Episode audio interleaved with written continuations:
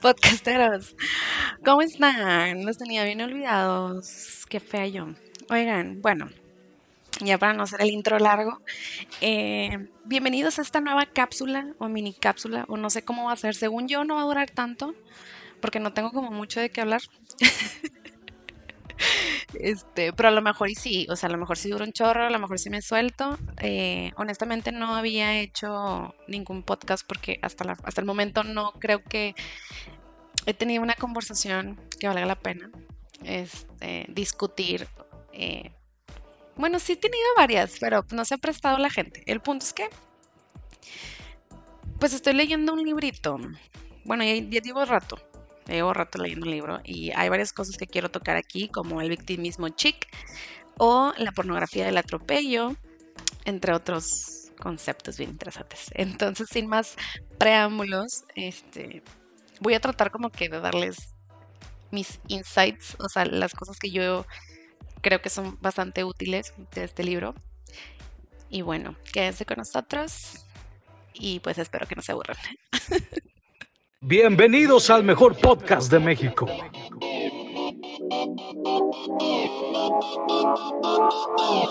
Ay, mira, tú cállate, cállate, cállate, cállate, cállate, cállate, cállate. Discrepo el podcast, el podcast entre amigos. Ay, mira, tú cállate. ¡Woohoo! Regresamos, amigos. Bueno, oigan, me encanta, me encanta ese intro. Nada más lo he usado como dos veces. Sí, esta es la segunda vez. Qué hermoso. Está bien bonito. Este, ay, aparte me encanta grabar como que con música de fondo. Está rico, está rico. Nunca lo había intentado como que a la par.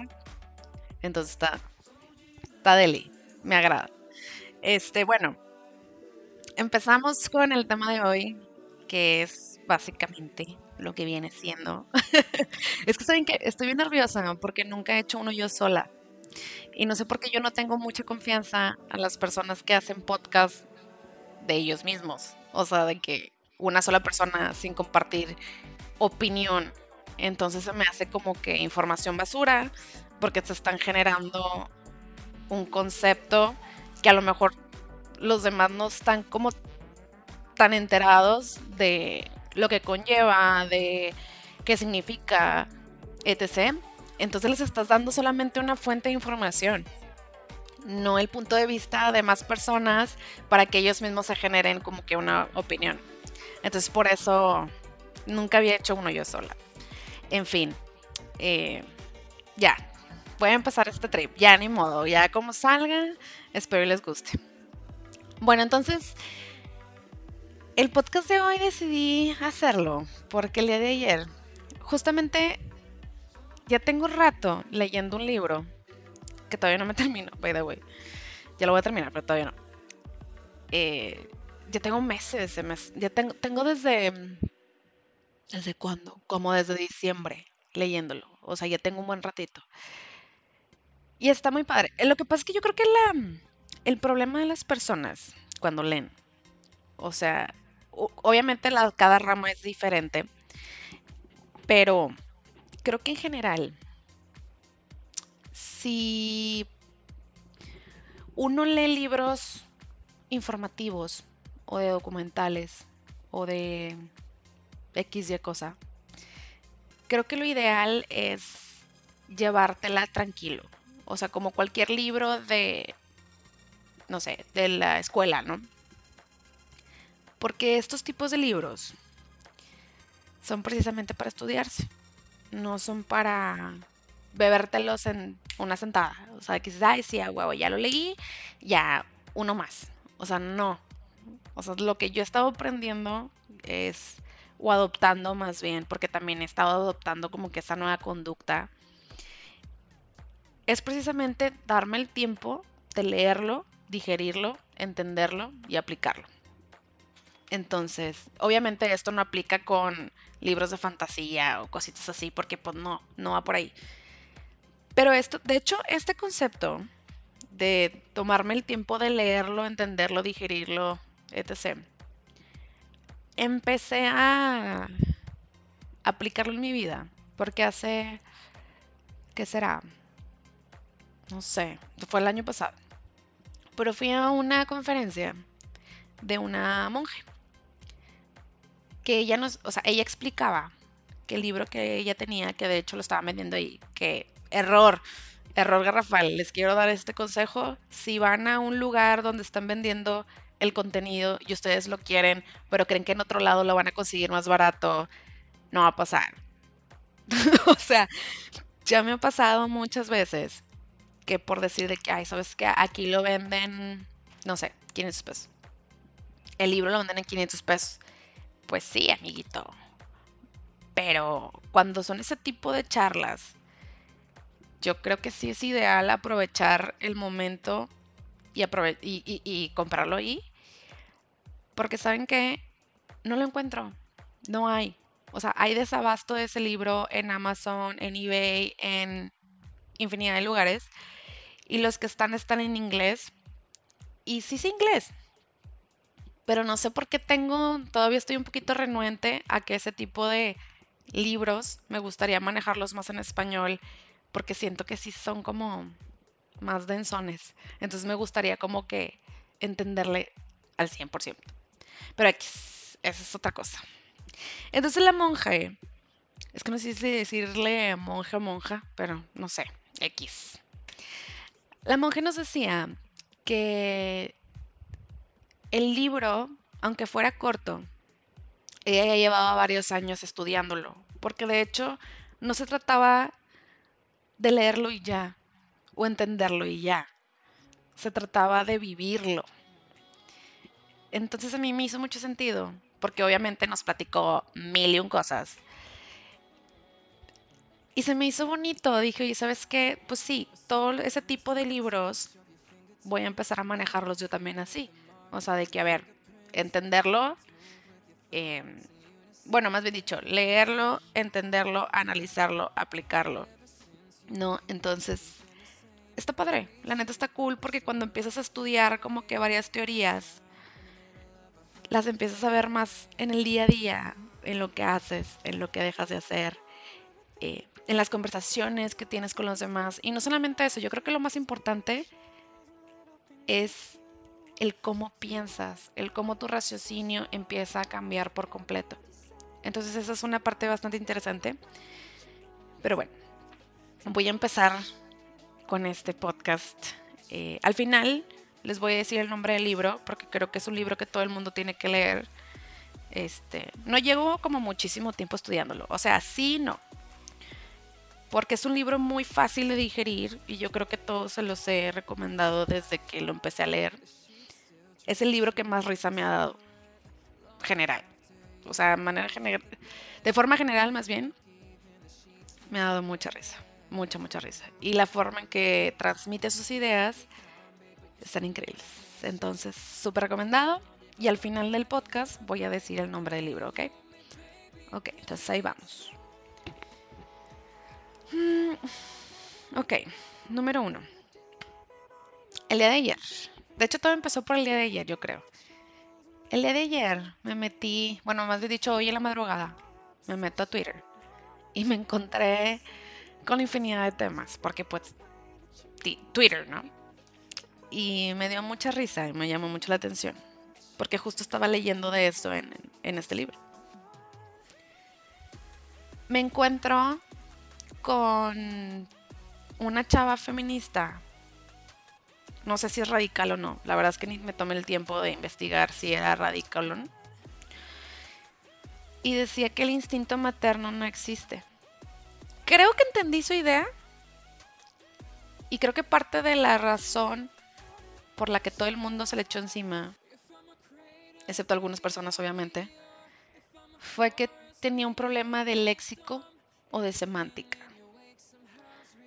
Más que nada porque mm, creo que el mensaje que quería dar no fue el correcto. O sea, yo creo que en parte sí quería hacer revuelo en las redes sociales. Pero ya cuando empiezas a leer, como que todo empieza a tomar sentido. Entonces, creo que entendí su, punto. O sea, que realmente el instinto materno no existe per se, O sea, ella decía que el instinto maternal no existe.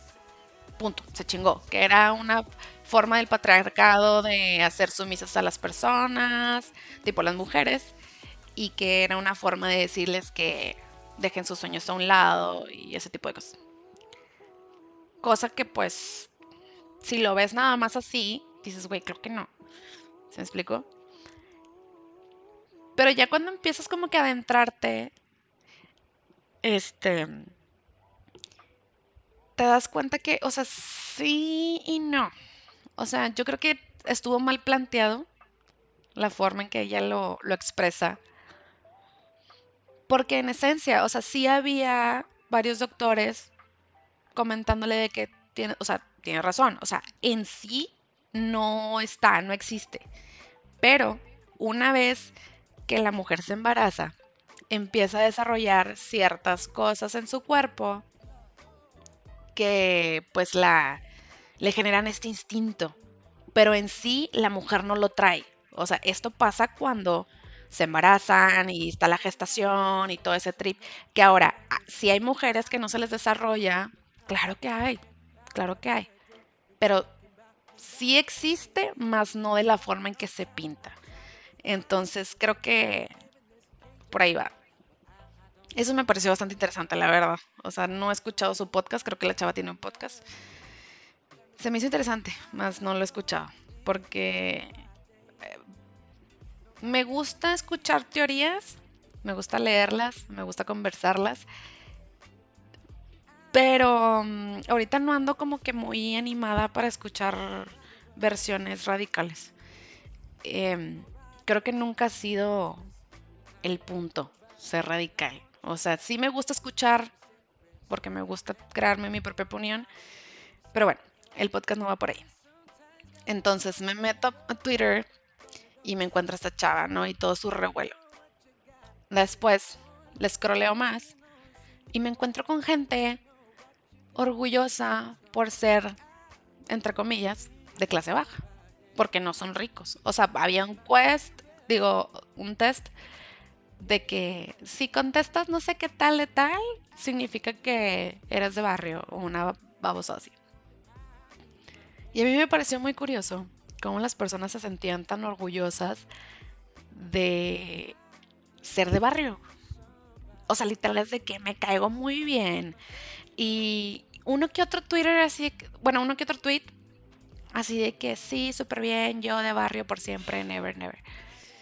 Y tú, güey, creo que tus prioridades no están bien puestas.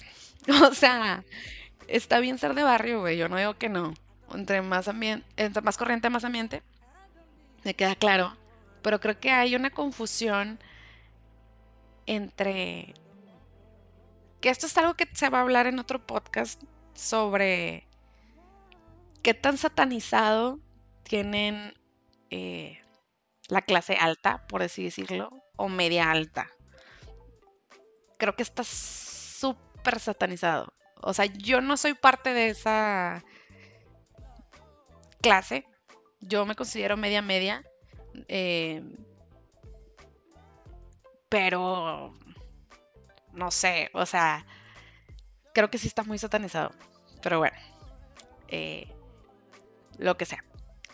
Entonces me topo eso y luego también me topo personas que están así de que, oigan, algún punto de su vida se han puesto a pensar si complacen a la gente por querer pertenecer o solo por complacer a las personas, porque digo, yo me di cuenta que a mí me gusta complacerlas. Güey. ok, está bien. Y así, uno tras otro, tras otro, tras otro, donde dices tú, ¿qué le está pasando a la gente, güey? Necesito que la gente vaya al psicólogo. Muy cabrón. Y no voy a sé que la cuarentena es, parte de todo lo que estamos viendo, o sea, los cambios, eh, la salud mental, pero creo que nadie se ha puesto una pausa a decir o a pensar o a introspeccionarse y decir, oye, ¿por qué no estoy tan a gusto solo? ¿Por qué me está afectando de esta manera la cuarentena? o sea, sí, habemos mucho tipo de personas, la variedad cambia. Es, un- una diferencia enorme. Nunca voy a poder decir que alguien es igual que otra persona. Pero creo que eso es un foquito rojo. O sea, si no puedes estar en tu casa, encerrado, que está bien, es- está bien perderla de vez en cuando.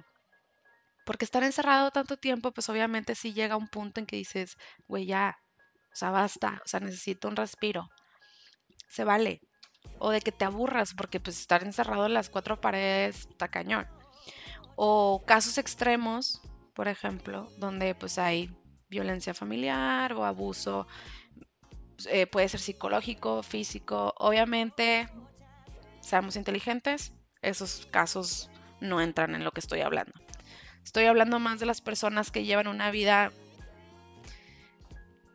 digamos, buen, no buena, es que no encuentro el concepto como que correcto, pero que no tienen ese tipo de problemas, pues, o sea, que no sufren agresiones, abusos, eh, violencia, o que no tienen algún tipo de trastorno, háblese ansiedad, háblese bulimia, háblese depresión, etc. Entonces, obviamente, esos no entran porque esos sí son casos totalmente diferentes y ocupan una atención pues muy específica y muy diferente. Pero en general, las personas que no tienen esos problemas o esas condiciones, yo creo que son condiciones más que problemas, porque uno no, no uno no elige sus, su condición mental, ¿verdad? Eh, en casos como esos, extremos. Entonces, hablándose de personas que no sufren de cualquiera de esas condiciones, si no te sientes a gusto en tu casa o en tu cuarto o donde sea, no es un punto para preguntarte por qué, por qué no estoy a gusto, porque, o sea, y no, o sea, sé honesto contigo mismo, no necesito que le digas esto a tu prima, a tu tía, a tu mejor amiga, a tu mejor amigo, no, esto es contigo, o sea, habla contigo mismo y di por qué estoy tan estresado, por qué no quiero estar aquí, porque siempre estoy de malas, porque la, la, la, porque a lo mejor puede pasar lo que yo he escuchado y lo que yo he visto de pues en toda esta cuarentena, o sea, yo tengo encerrada desde el 2 de marzo. Y se los juro que de todo el tiempo que he estado así como que este encerrada, nada más como dos días, sí fue de que quiero salir, pero fui al Oxxo y regresé y se me quitó. o sea, realmente no es como que sufra por estar en mi casa. Porque siempre he sido una persona que me gusta mucho y valoro mucho mi soledad, mi espacio, etc. Entonces nada más, ya para ahora sí movernos a lo bueno, hablar de lo bueno. Solamente los quiero incentivar a buscar ayuda, este, a introspeccionarse ustedes mismos y hacerse preguntitas incómodas de vez en cuando, o sea, de por qué me siento así y dejar a un lado las respuestas de es que estoy aburrido. No, no, no, o sea, deja a un lado esas respuestas banales tratando de ocultar la, la realidad. Introspeccionense, dense un tiempo, respiren, mediten. Eh, yo creo que el único efecto lateral que yo he, que he sufrido ha sido el insomnio, pero ya lo platiqué con mi psicóloga y todo y al parecer es por falta de ejercicio, entonces, porque normalmente hacía mucho ejercicio. Este, o sea, al menos de que iba a nadar, subía escaleras, etc, ¿no? O sea, que caminaba todos los días cierta cantidad de, pasos. Eh, entonces, por eso, básicamente. Pero si tiene algún problema o eso, pues cómprense una simplex si tienen insomnio o algo, es lo único que les puedo decir. Son sin receta, son naturales, naturales. Este y pues las pueden pedir en cualquier farmacia. Según yo, en cualquier farmacia se las pueden vender. y les ayuda a relajarse y a dormir. Entonces son, según yo, son 100% naturales, según yo. No me crean mucho, pero según yo sí. Entonces digo, para todas esas personas que quieren cuidar de que no meterse medicinas y cositas así, pues ahí está el dato.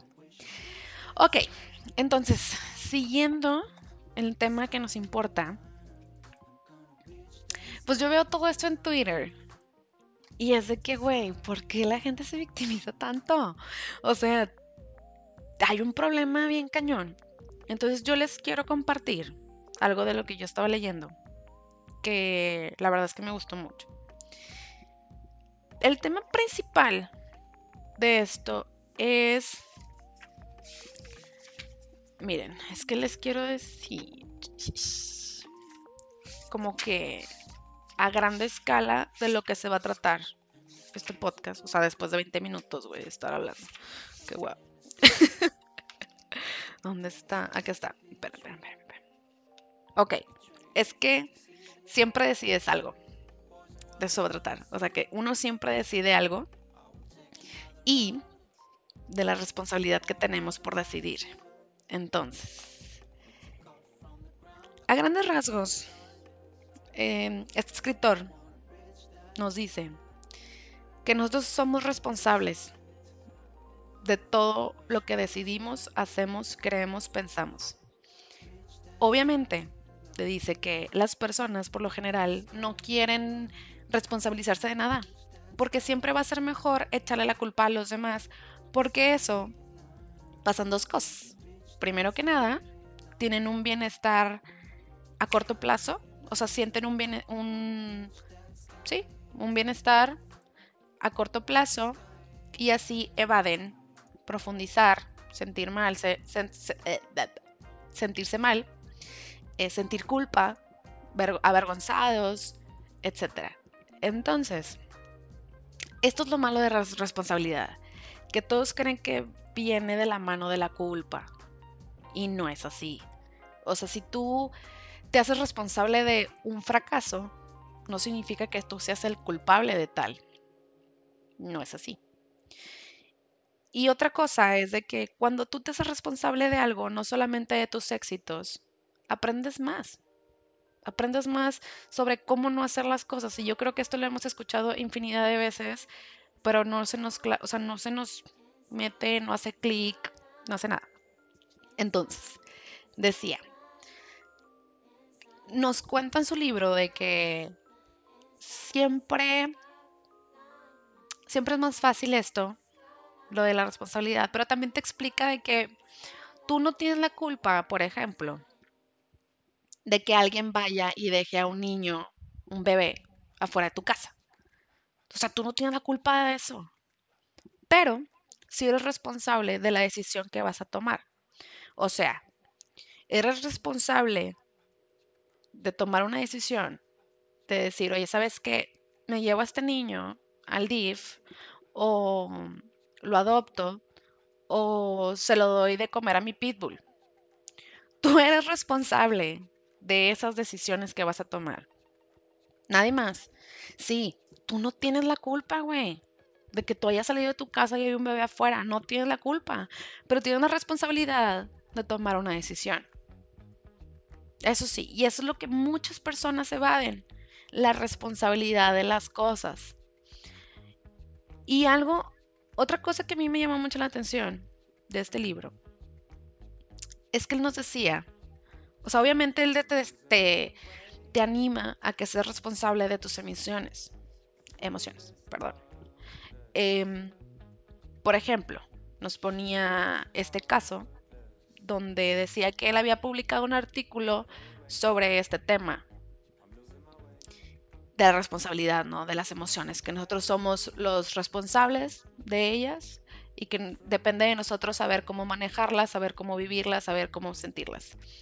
Entonces, decía que cuando le estaba escribiendo este artículo, le comentó un señor de que no, es que tú cómo vas a saber lo que se siente, eres súper banal, eres súper ridículo, tú no sabes de qué estás hablando.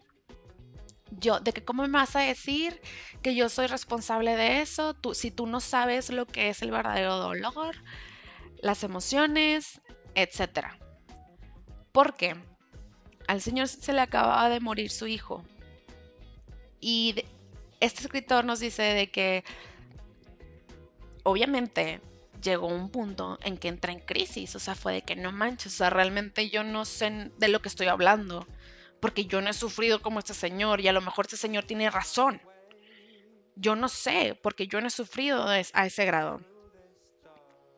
Pero al final de cuentas, después empezó a poner furioso, porque fue de que, oye, güey, no porque a mí no se me haya muerto un hijo, significa que no he sufrido, o significa que no siento, o significa que tu error, no, no error, sino el, el dolor que estás sintiendo yo no lo pueda sentir o el dolor que tú sientes sea más grande que el mío con otras cosas. Entonces, obviamente se enojó. Pero él tomó responsabilidad de sus acciones. Entonces, él eligió su problema. Él pudo haber contestado al Señor y ponerse a discutir y ser súper arrogantes de quién ha sufrido más y quedar como estúpidos. Pero en vez de eso, él solamente le dio condolencias al Señor sabes que lamento mucho tu pérdida. Y él tomó la decisión de decir, ¿sabes qué? Sí, yo estoy expuesto a este tipo de situaciones y soy responsable de ello, porque yo decidí ser escritor. Y obviamente tengo que saber qué piensan mis lectores para tomar en cuenta todo lo que voy a decir.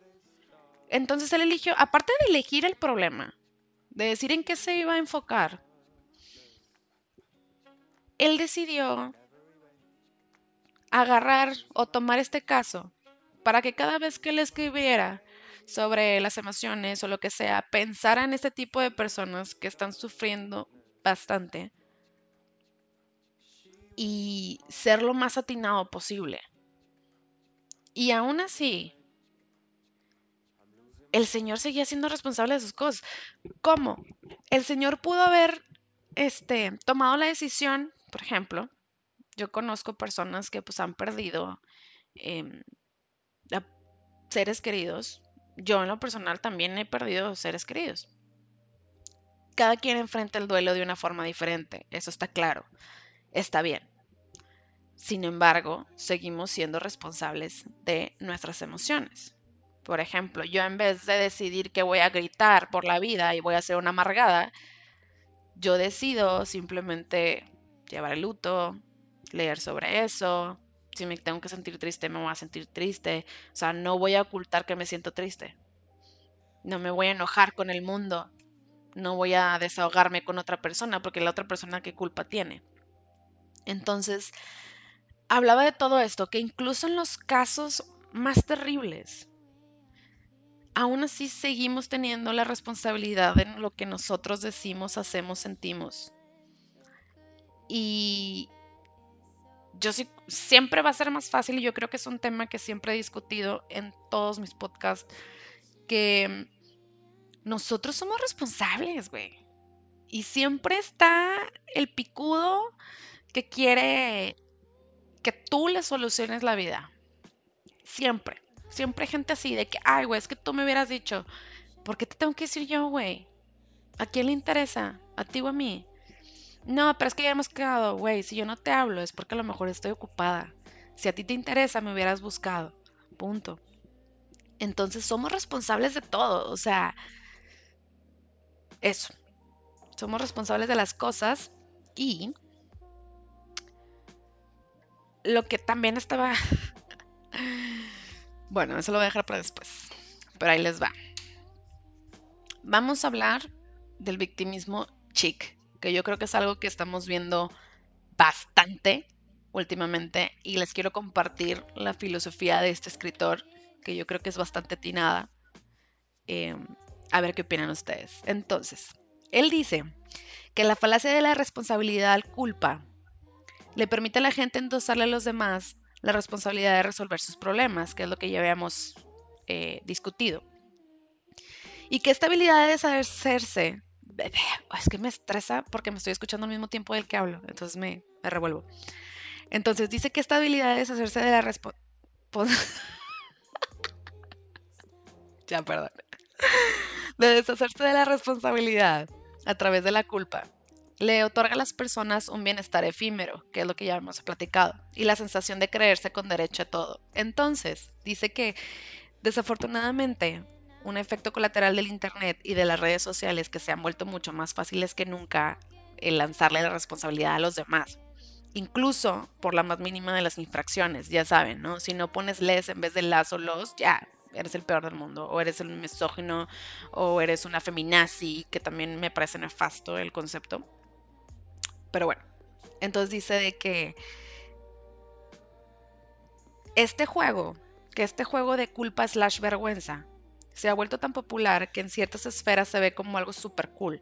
Por ejemplo, toda la gente radical, eh, religiosos, lo que sea, les encanta estar apuntando, les encanta. Y todos de que, güey, sí, porque todos les empiezan a comprar esas ideas de que, güey, sí, güey, es un defensor, es un no sé qué. Y de hecho, ubico una persona que literal da su opinión de todo. Que la verdad era bueno, porque la verdad es que a mí me mantenía bastante informada. O sea, era como que, ah, o sea, leía la nota y todo, porque él siempre salía indignado de que, ay, permítanme, porque se me va a caer este trip. Ahora sí, él siempre estaba indignado porque decía que había muchas injusticias y pues ahí decía mil y un cosas, ¿no? Entonces, ahí les va. Compartir públicamente las injusticias atrae más atención y más efusividad emocional que cualquier otro evento en las redes sociales. Legitima al tipo de personas que perpetuamente se sienten victimizadas con cantidades enormes de atención y, y simpatía. Entonces, cualquier persona que, esto, tómenlo como es. O sea, no se lo tomen de que haya huevo. Cada vez que vea a esta persona, de que voy a pensar en esto y le voy a decir que ya deje de llamar la atención, que ya siente esa señora, que la ching. No. O sea, tampoco se trata de estar ofendiendo por ofender. También sean inteligentes y no me acuerdo quién fue el que lo dijo, si Sofocles o Platón o no sé quién chingados, Sócrates. Pero decía, si lo que vas a decir no va a causar un efecto positivo, no lo digas. Si va a causar, si es literal de suma importancia, vital importancia, no lo digas. Si esto que vas a decir hiere a la otra persona sin dejarle algún como algún gain, o sea, algo, algo que tengan que ganar, algo, no sé, no sé cómo explicarlo, no lo digas. Quédenselo, guárdenselo. No es de a huevo estar opinando. Yo sé que yo tengo un podcast y opino de todo, pero obviamente ya, o sea, esto es una cosa. En mi vida real, o sea, en, fuera del podcast, pues, del mundo del podcast, pues no me paso la vida apuntando gente, o sea, es como que pues, está bien cada quien tiene sus propios problemas y obviamente si vas y te acercas con una persona y le dices, ay, güey, es que tú tienes esto y esto y esto y esto, en vez de ayudarla, la vas a jugar más. Entonces, tómense esto de la forma más inteligente posible. O sea, sepan usar la información. Entonces, dice que el, el victimismo chic está de moda por todos lados, entre los ricos y los pobres. De hecho, Puede que esta sea la primera vez en la historia de la humanidad en la que cada grupo demográfico se ha sentido injustamente victimizado de manera simultánea. Todos van montados en la indignación, moral que eso trae consigo. En este momento, cualquiera se siente ofendido por cualquier circunstancia y eso nos queda clarísimo. A cada rato vemos que uno se está peleando con otro y luego el otro con otro y luego el otro con otro y luego el otro que estaba peleando con el otro se empieza a pelear con el otro. Ay, no. un tripsote. Entonces, dice que en este momento, o sea, aparte de que cualquiera se siente ofendido por cualquier circunstancia, ya, se hecho, ya sea el hecho de que un libro sobre racismo fue autorizado como parte de una clase universitaria, o que los árboles de Navidad fueron prohibidos en el supermercado, o que subieron los impuestos de medio punto en los fondos de inversión, todos se sienten oprimidos de alguna manera y piensan que en cierto modo merecen estar muy molestos y obtener un cierto grado de atención. Entonces el ambiente mediático actual, por un lado alienta y por el otro lado perpetúa estas reacciones porque después de todo es bueno para el negocio.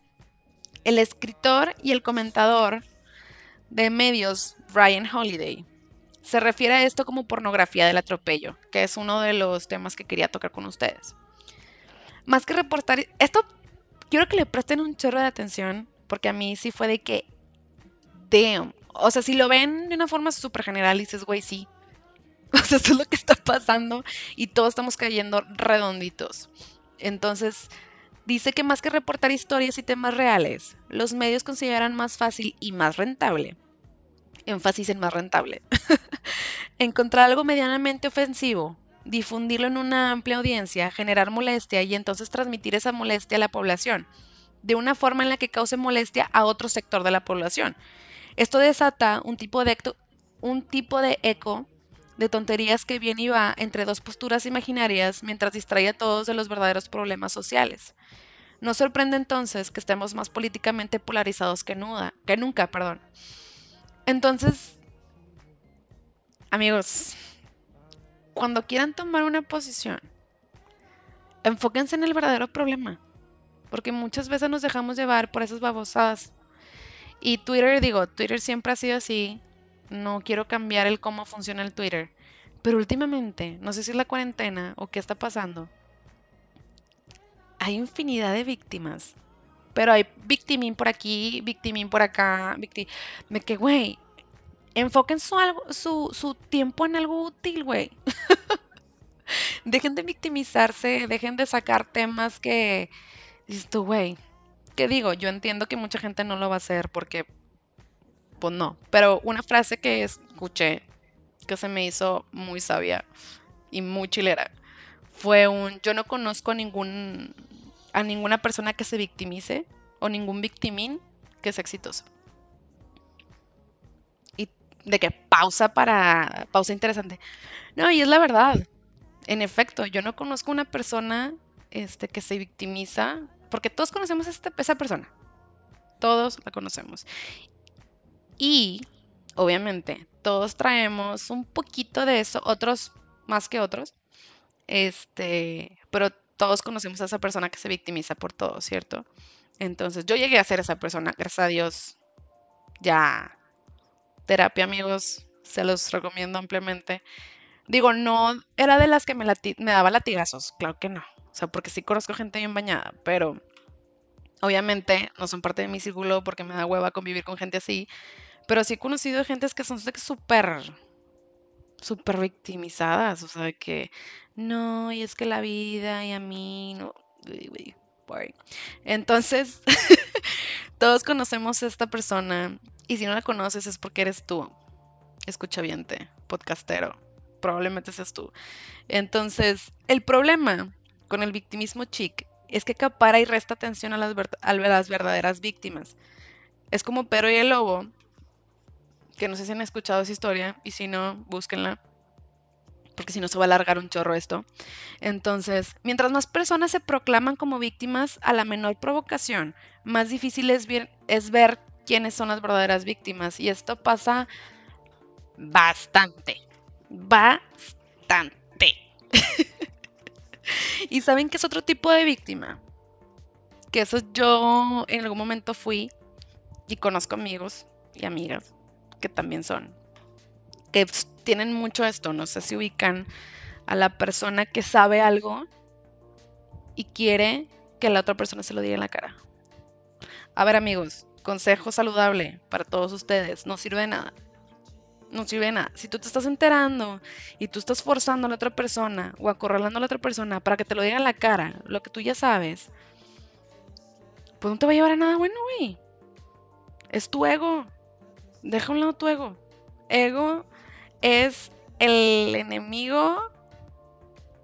¿Cómo era? El gran enemigo. Ay, no me acuerdo. El gran enemigo opuesto, una madre así, no me acuerdo. Este, entonces el punto es que el ego no es bueno, amigos. Dejen a un lado eso. Pregúntense, ¿de qué me va a servir? que me lo digan en la cara. Si es algo que no les gusta, aléjense, güey. Pues obviamente no sean de los que se alejan diciendo y gritando que se van a alejar, porque eso pierde efecto. Nada más, aléjense, sutilmente. Este. Y ya, no hace falta hacer como tanto ruido. Todos hemos cometido ese error, todos hemos estado ahí. Entonces, este, es que hay demasiados temas que quiero tocar. Eh, pero bueno, estamos bien, ¿no? Vamos en el victimismo chic.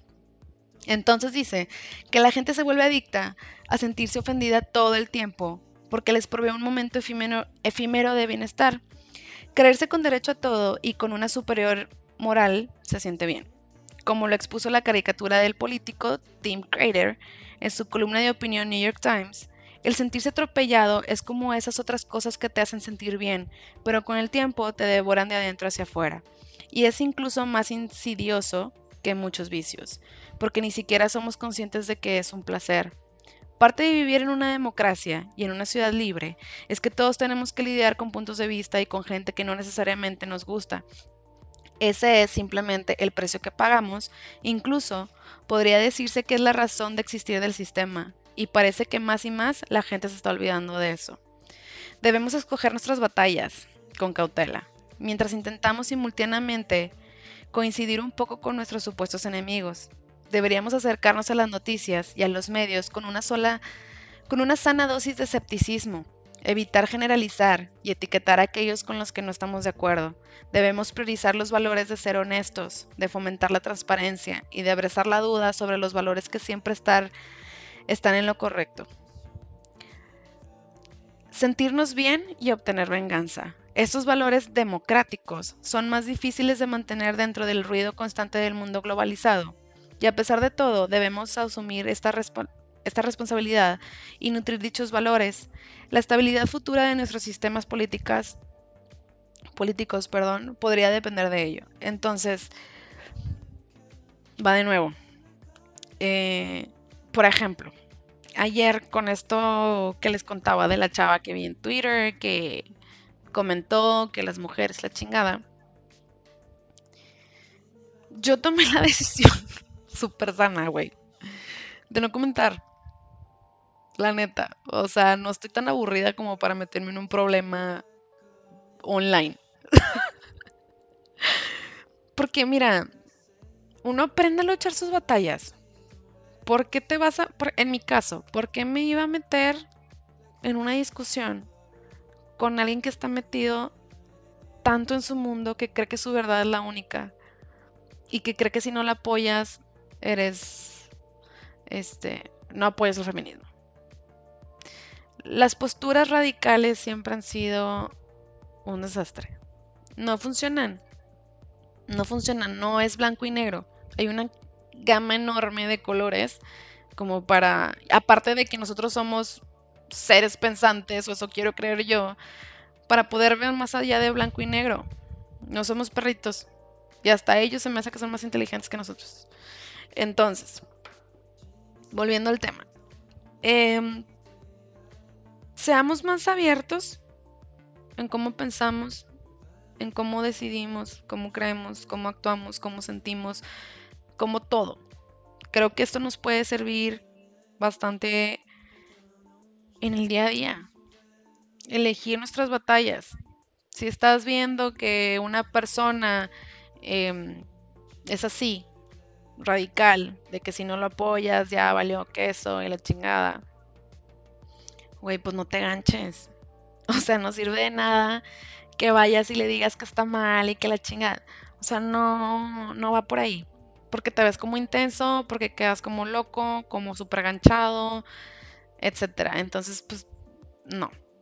Eh, y por último, otra, otra cosa que estaba viendo, que de los generalistas radicales que quieren prohibir el porno. Creo que esto es, una, es un tema que me causa mucho ruido, porque últimamente, no sé por qué, me puse a ver la, o a investigar la vida de Mia Califa.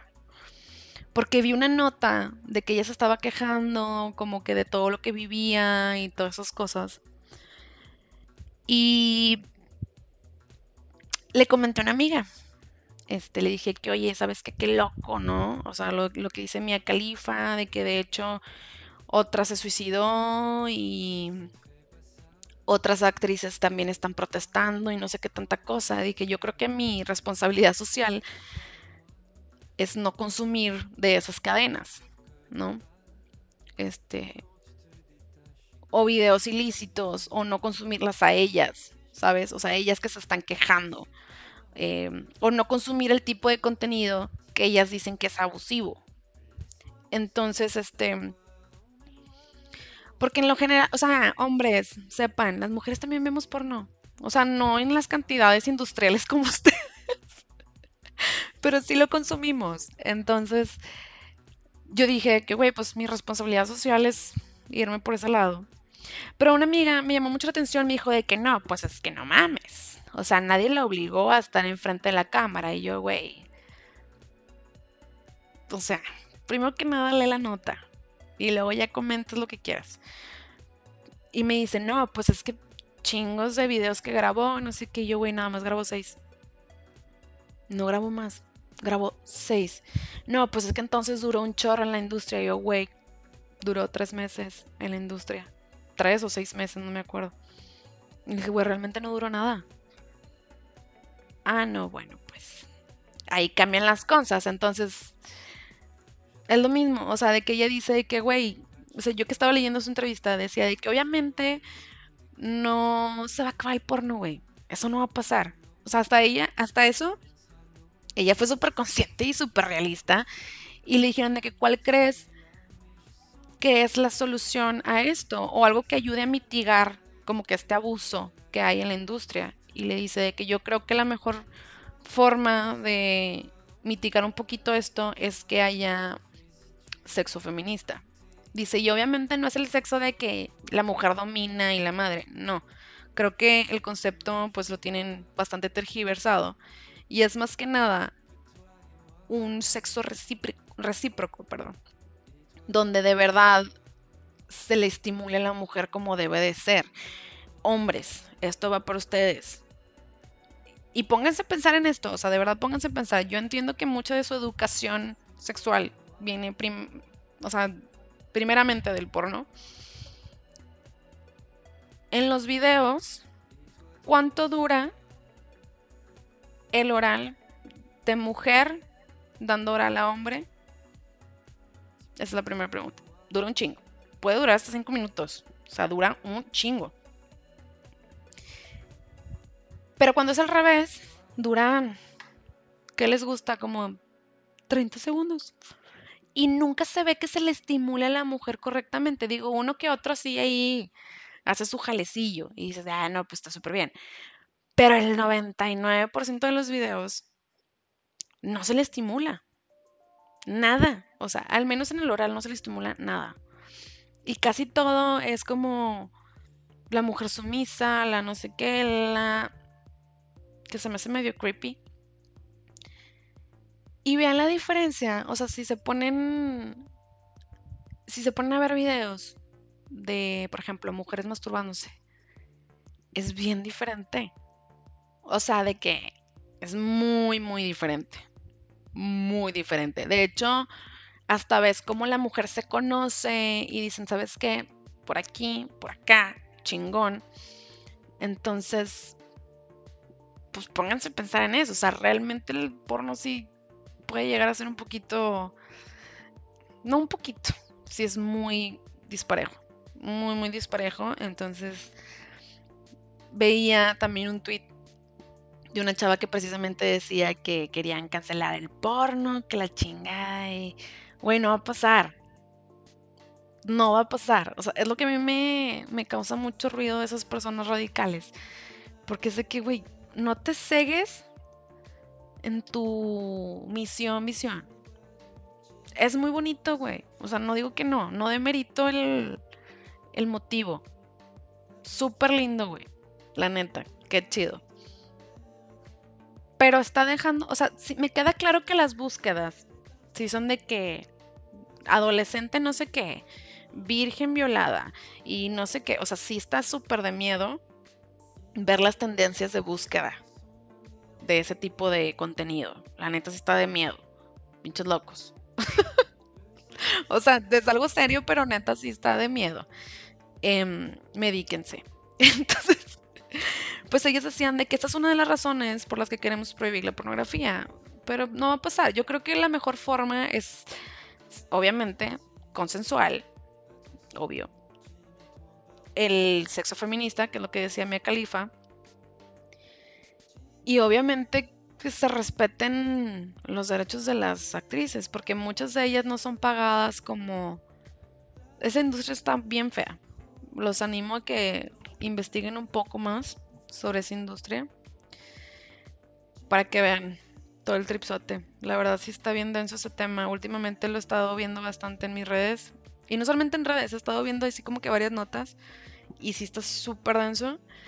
Entonces, pues nada, espero que esta disque mini cápsula, según yo, les sirva de algo. Em,